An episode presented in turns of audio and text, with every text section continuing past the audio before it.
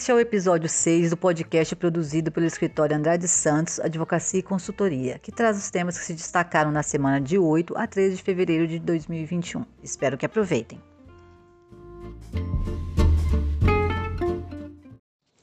Sem dúvida, a notícia que mais gerou é, comentários e repercussão foi a publicação pelo Ministério Público do Trabalho de um guia interno de recomendações aí contra a contaminação do proteção, né, contra o coronavírus.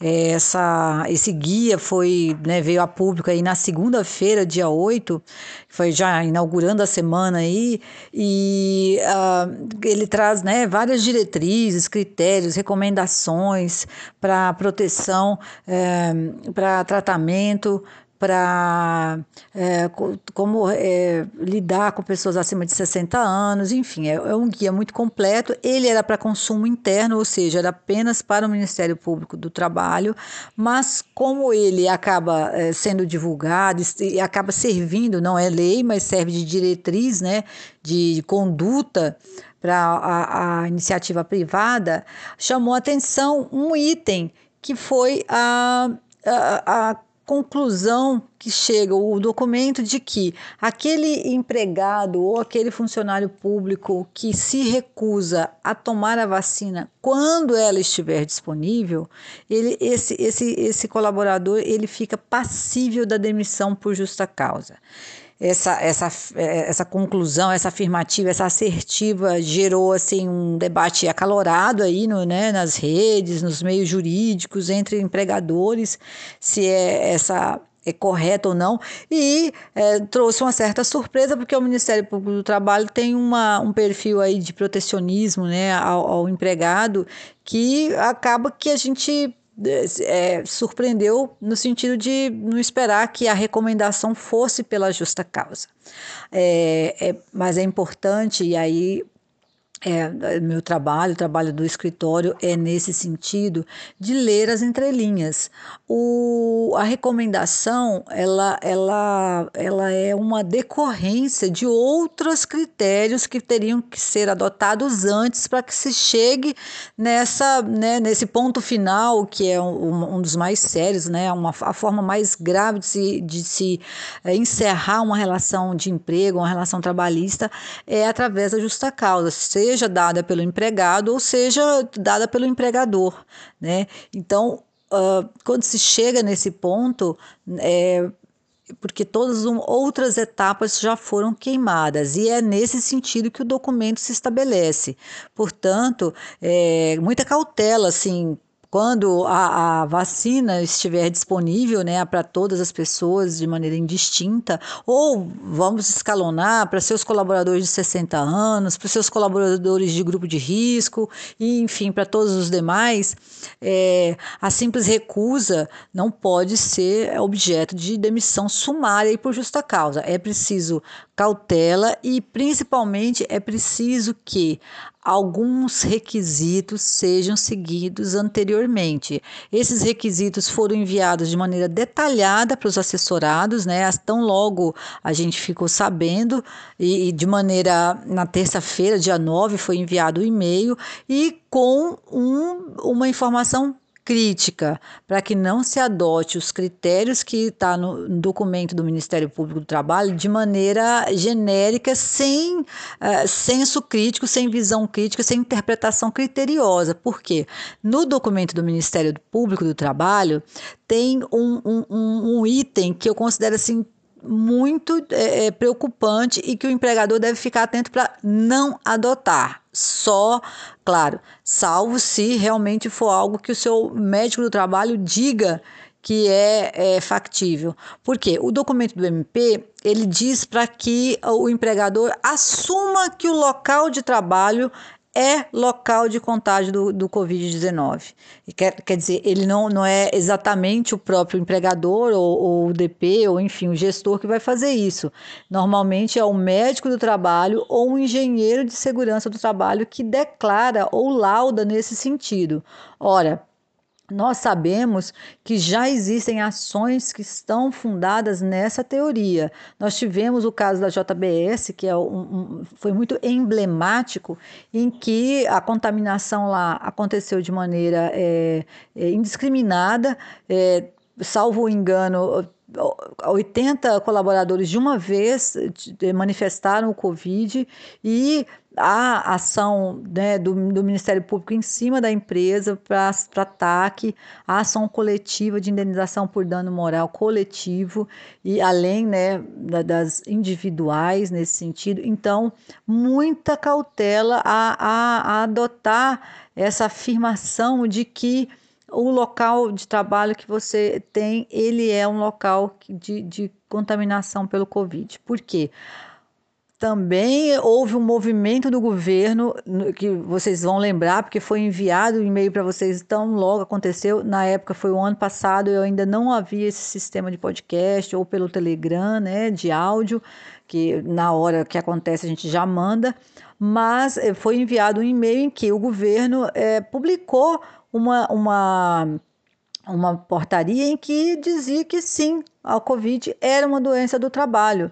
Essa portaria ela foi revogada assim é, rapidamente, imediatamente, digamos, mas ela disse que a Covid poderia ser considerada como doença do trabalho. Nós sabemos o que as consequências disso, né? É estabilidade do empregado, é, é, indenizações decorrentes disso. É, a Covid é uma doença que mata.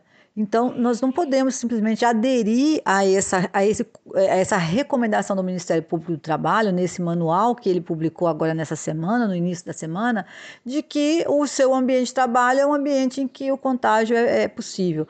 Eu, eu entendo que todos os locais onde haja aglomeração é passível de haver a contaminação. Isso é né, público e notório, todos nós sabemos disso. Mas Uh, outro aspecto do, do, do, do, manual diz respeito ao PCMSO, ao PPRA ou aos programas de saúde e segurança do trabalho. Este, este, esta orientação, sim, eu recomendo, né? Está detalhado lá no nosso e-mail que vocês receberam na, na terça-feira que uh, as medidas que né, o Departamento de Saúde e Segurança, o CSTR, devem adotar no sentido de estabelecer a obrigatoriedade da, da vacinação e que através dos meios próprios, a gente não vai detalhar aqui porque isso é objeto de assessoria. E é, continuando o nosso podcast sobre o tema, porque ele realmente ele é muito é, relevante e interessante, eu, eu é, dou dois passos em relação a, a, ao, a, orientação de justa causa para empregados que se recusarem a tomar a vacina. Por quê? Porque a vacina ainda não está disponível. Então eu tenho certeza que esse tema ainda vai ser objeto aí de, de nossa de nossa, de nossa conversa aqui, de nossa exploração é, aí para o futuro. Mas já tem uma situação que ela já existe, que é passível de dúvida e que a gente pode falar sobre ela agora, que é o uso da máscara. O uso da máscara ou não uso da máscara é passível de aplicação da justa causa? Quando o empregado se recusa ostensivamente a usá-la? E há o comando do empregador nesse sentido? O que, que vocês acham? Bom, no nosso entendimento, sim, o não uso da máscara pelo empregado ele é passível de aplicação da medida disciplinar mais severa, a rescisão do contrato de maneira justificada. Só que, para isso, naturalmente, precisa haver atos preparatórios, né? Eles precisam acontecer e o mais importante, o empregado precisa ter ciência, ciência expressa, ciência inequívoca. Ele não pode ter dúvidas de que o uso da máscara no ambiente de trabalho é obrigatório. E para isso, é, o empregador ele precisa se dedicar a, a informar, de maneira clara, de maneira objetiva. Ele precisa é, gerar evidências de que o empregado tem essa ciência. E nós vamos retroceder ainda um pouco mais. Ah, o Estado, os municípios, todos têm leis, têm regras sobre o assunto. Hoje nós sabemos que não podemos andar nas ruas sem o uso da máscara. Então, é, seria pouco, é, pouco é, plausível de que dentro do ambiente profissional, aquele local de trabalho, o uso da máscara fosse liberado. É, não, não vejo como pode, pode ser dessa forma, mas existem exceções, é, nós não vamos tratar da exceção, nós vamos tratar da regra. Então, eu vejo que hoje é, o único ambiente em que realmente o, a, as pessoas podem ficar sem usar máscara é o doméstico, é um ambiente familiar, é um ambiente do lar. Dentro do trabalho, ele é obrigatório que se use a máscara. Mas, novamente, eu reforço: ainda que o poder público já tenha expedido normas nesse sentido, é fundamental que o empregador também faça o, com que os seus colaboradores saibam que as regras internas também são nesse sentido. A partir do momento que o empregado desrespeita essa regra interna e o faz de maneira ostensiva e, mais uma vez, não, é, eu entendo que o uso da máscara de uma única vez, o não uso da máscara, né, ah, ele, um, um único ato não seja passível de justa causa, salvo se o empregado está com Covid no caso, ele não poderia nem estar no ambiente de trabalho. Enfim, o caso concreto vai determinar se o não uso por apenas uma única vez é passível de justa causa. Nós não vamos tratar novamente aqui, a gente não fala do, do, né, do assunto de maneira individualizada, a gente fala sobre ideias genéricas, né, de maneira geral, e depois, caso você tenha alguma dúvida e que seja aplicável num caso concreto aí da sua empresa, do seu empreendimento, aí você entra em contato com a assessoria, a gente trata deste caso. De maneira genérica, eu tenho a dizer: para que o não uso da máscara pelo empregado de maneira ostensiva acabe por gerar uma justa causa, é preciso haver a gradação da medida disciplinar. O que, que é isso? É aquela uh, uh, aplicação de medidas disciplinares que são orientativas, educativas Aí, num segundo momento, num terceiro momento em que o empregado, mesmo sujeito à medida disciplinar, ele continua se recusando a seguir um comando direto do empregador, aí a justa causa é aplicável sem sombra de dúvidas. Mas, novamente, eu quero repetir: tudo é caso concreto, cada caso é um caso. É uma frase que eu uso bastante e que se aplica absolutamente às relações trabalhistas. A beleza é justamente essa, é que não há uma fórmula de bolo, não há como a gente é, dar uma diretriz e ela servir para todas as situações. Então é importante que vocês tenham um jurídico, é importante que esse jurídico seja consultado antes da decisão, porque é o caso, o fato em si é que vai gerar a melhor orientação e a melhor decisão do ponto de vista técnico, jurídico, para que depois a decisão ela não acabe gerando um passivo trabalhista ao invés de uma solução do problema certo? Eu espero ter esgotado esse, esse tema, né, que acabou aí gerando muitas dúvidas. É, é, a semana inteira foi agitada por esse assunto da vacina, mas eu entendo que a vacina ela ainda não existe, né, do ponto de vista do, é, genérico para todos, né, não está disponível para todo mundo. Então, nós temos medidas preventivas para tomar antes que isso aconteça e a vacina fique disponível e o empregado venha a se recusar é claro que também a exceção precisa ser observada, pode haver uma justificativa plausível, né, para que esse empregado diga que não vá tomar. Enfim, o caso concreto vai ditar a, a, a norma dentro da tua, do teu empreendimento. Mas o não uso da máscara já é uma realidade e é nesse caso é que eu acho que já deve haver é, ações concretas, né, para que é, seja coibido essa, essa, essa conduta, né, do colaborador de, de não se proteger e não proteger o colega. Então, é, mas para isso, o gestor, o empregador, o patrão, o dono, ele também precisa dar o exemplo. Não se esqueçam disso que o empregado ele é nada mais ele, ele, reflete o que ele, o que ele vê no entorno dele e o que ele vê acima dele. Então é importante que uma vez que você estabeleça a regra também faça cumprir e faça o uso daquele equipamento de proteção para que você possa né, cobrar e exigir e, e, e recomendar o uso no seu ambiente interno de trabalho é, estou novamente, me coloco à disposição para tratar do caso concreto. Entre em contato que a gente conversa sobre isso, certo? E vamos passar para o tema seguinte. tema que continuou em alta essa semana pela gravidade né, do, da, do assunto, foram os vazamentos aí de dados de todos, né, de praticamente todos os brasileiros vivos e alguns mortos, e que finalmente a Autoridade Nacional de Proteção de Dados resolveu se manifestar. Uma manifestação um pouco esclarecedora, mas enfim, a, a recomendação aí para que se procure, uh, se procure saber se seus dados foram vazados. Eu acho que é uma orientação um pouco é preocupante, porque se você, aquilo que a gente vem falando aí nos podcasts anteriores, se você busca essa informação, você está ratificando, né, você vai precisar inserir dados que acabam por confirmar que você é você. Então, é, eu, eu, peço que todos procurem realmente o próprio TI ou pessoas que sejam da área de tecnologia que possam esclarecer é, como é, se pode buscar informações nesse sentido que, de maneira segura, né, para que não haja essa, essa, essa confirmação de dados, que é o que a gente tenta evitar. As vendas continuam acontecendo, as notícias são nesse sentido de que não houve interrupção, não houve uma ação efetiva do governo, na verdade. Né?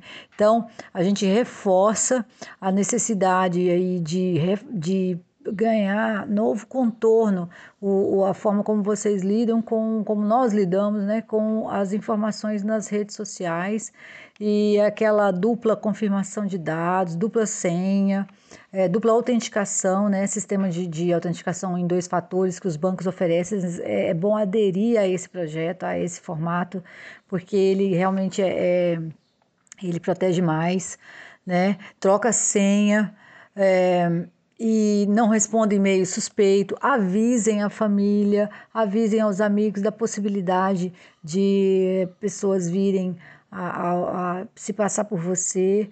E caso isso aconteça, o mais importante, procure automaticamente uma delegacia e lave o BO. É muito importante que isso seja feito, porque depois é uma forma de vocês, de nós nos protegermos, né, com relação a qualquer dano que isso venha a causar a, outro vazamento que aconteceu também, não é, é porque esse que eu estou comentando é do CPF e os dados mais profundos, mas na mesma quarta-feira que a, a, a NPD a, né, a Autoridade Nacional divulgou essa nota aí, recomendando que cautela, que procure saber se os dados foram vazados, enfim, é, todos os meus assessorados receberam, né, na, na quarta-feira mesmo, no dia que foi publicada a nota, também surgiu na mídia, na noite da quarta-feira, uma notícia também preocupante de que dados de celular haviam sido hackeados e colocados à disposição aí para venda na, né, no, na, dark web, que o pessoal chama, né, que é um lugar aí onde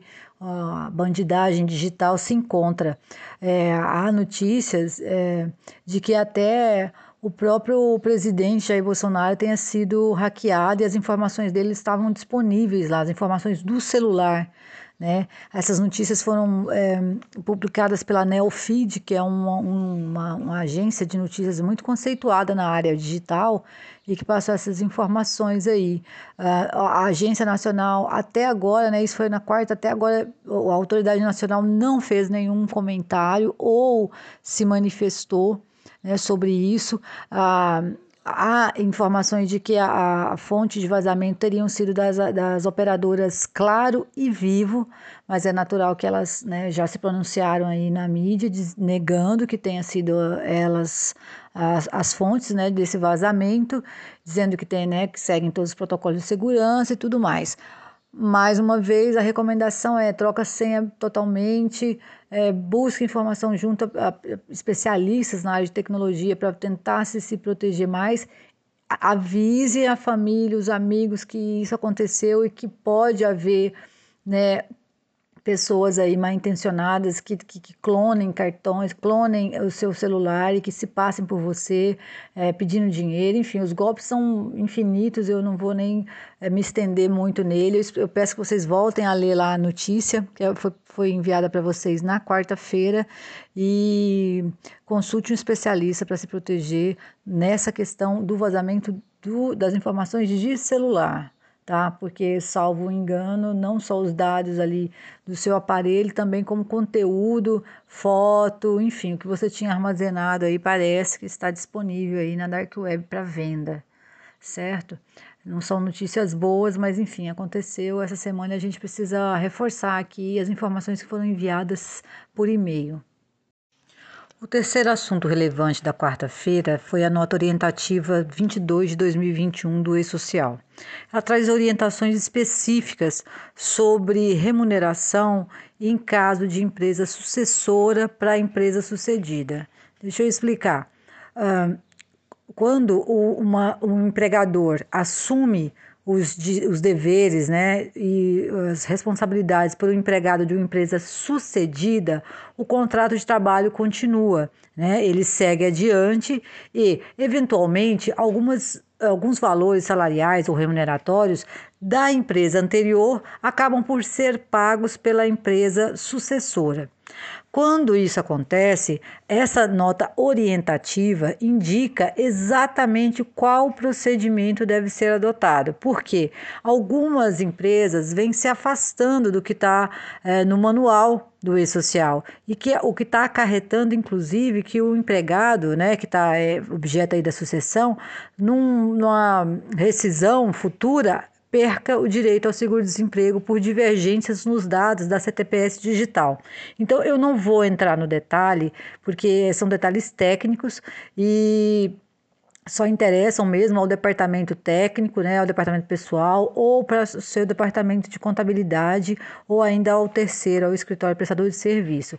Mas eu recomendo a leitura da nota orientativa 22 de 2021, publicada na quarta-feira próxima passada, porque ela indica claramente quais são os campos que precisam ser preenchidos, onde deve ser dito sim e não, para que é, não haja prejuízo para o empregado no futuro por divergências de dados entre a empresa sucedida e a empresa sucessora. Isso para o caso de remunerações devidas pela empresa sucedida e pagas pela empresa sucessora. É neste caso concreto a nota orientativa ela é específica para essa situação, certo? E para encerrar a semana, nós temos uma notícia do governo que reconheceu que houve uma falha no processamento da RAIS ou do E-Social, é, que vai acabar atingindo aí 90 mil brasileiros que é o que eles reconhecem e admitem, né, que não vão receber o PIS no prazo, o abono salarial, né, do PIS no prazo que estava previsto. É, os empregadores não precisam fazer nada, não precisam re, reencaminhar nada. É, agora é só aguardar mesmo quando o governo vai é, é, é encaminhar né, para a publicação da, no, da nova data de recebimento para esse pessoal. Então, é, se caso algum empregado venha buscar, ou ex-empregado venha buscar informações nesse sentido, informando que não recebeu que é, o abono está errado, não recebeu, está atrasado, pode ser que seja uma das pessoas que foram atingidas aí por essa falha de processamento. Então é importante que todos fiquem atentos a essa notícia e também a nova data que a gente aguarda aí nos próximos dias o governo libere para quando vai acontecer o pagamento, certo?